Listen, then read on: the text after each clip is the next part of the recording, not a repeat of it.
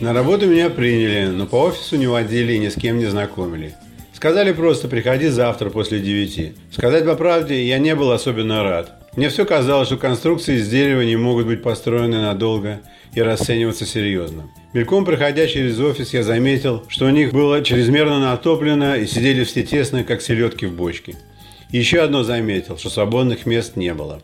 После новогодних праздников мне дали делать работу, каких я никогда в жизни не делал, за исключением учебных курсовых в институте. Старшему хозяину компании я наврал, что похожее делал и раньше – на что он мне сказал, что не помнит канализации в Латвии, где крестьяне пользовались выгребными нужниками во дворах. Хозяин до войны гостил там латышских родственников. Мне было неприятно наблюдать тени нескольких человек, молча стеснившихся и громко дышавших за моей спиной, когда я наносил отметки высот на лист будущего профиля. Хорошо еще было, что они помалкивали. Помню, как младший хозяин компании по имени Кевин все-таки не утерпел и спросил – Каким образом я вычисляю с такой точностью глубины предполагаемой траншеи? Мне не хотелось ему отвечать в первую очередь, потому что запаса правильных технических терминов по сантехнике у меня не было. А пользовать неправильные значит ставить под сомнение и все мои действия. Я промолчал тогда. А Кевин проверил мои цифры своей логарифмической линейкой, двигая ее вкладыш во все концы и успокоился.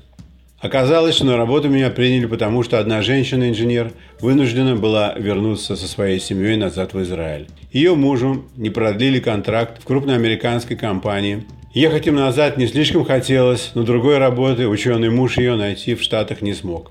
Женщину звали Аяла. Она приходила работать в офис на полдня, чтобы закончить кое-что и ввести меня в курс дел.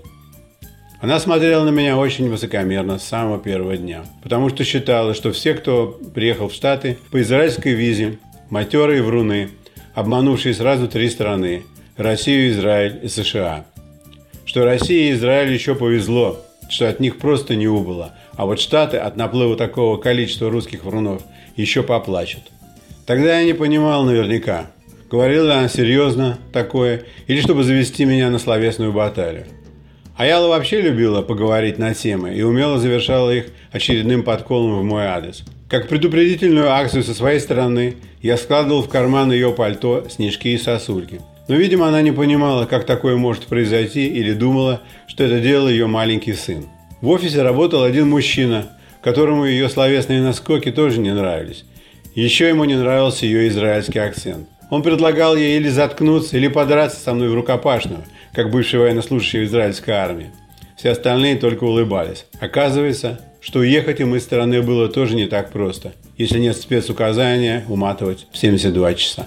Другие нации, например, как японцы из здания, где мы жили, как по сигналу далекого Микада, взяли все необходимое, оставив после себя телевизоры, пылесосы, велосипеды, бамбуковую мебель и кухонную утварь, и в одну неделю улетели к своим журавлям. Израильтяне – люди другого замеса.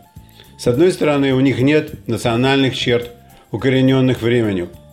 Их дедушки и бабушки с этническими привычками десятков различных народностей просто были слиты в единый котел, да и поварились в нем не так долго, чтобы стать однородным блюдом. Аяла говорила, что бабушка ее приехала в Израиль из Франции после войны, и поэтому в ней все еще есть много от достоинства свободолюбивого французского народа. Такое словоблудие я пропустить не смог и сказал, что бабушка ее раздвигала ноги для фрицев вместе с остальными француженками прямо у линии Мажино. А Яла ничего не знала про линию, но представить свою бабушку в такой позе посчитала оскорбительным. И сколько бы ей ни говорили, что это просто русская шутка, она махала руками и дергала себя за волосы в преддверии реальной свары. В тот день ей сказали, чтобы она на работу больше не выходила. Я и сейчас не уверен, зачем тогда я сказал такое. Скорее всего, это была своего рода проверка. Могу ли я нанести удар словом? Но не просто бранной формы предложения орального секса, а иносказательной, с исторической базой.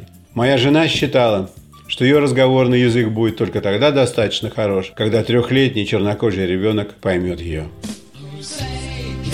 say,